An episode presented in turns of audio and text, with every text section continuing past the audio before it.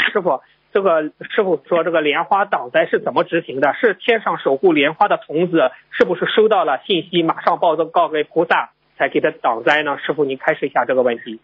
你有莲花的话，你就有天上的仙气啊，有仙气你就知道有灾没灾。你有的时候你说，哎，我今天不能坐这个车，我会有危险，嗯，就会有灵感。哦，有的人已经坐上这个车了，因为他嗯莲花在，这个莲花在的话，看见房子边上有黑气，要倒霉了。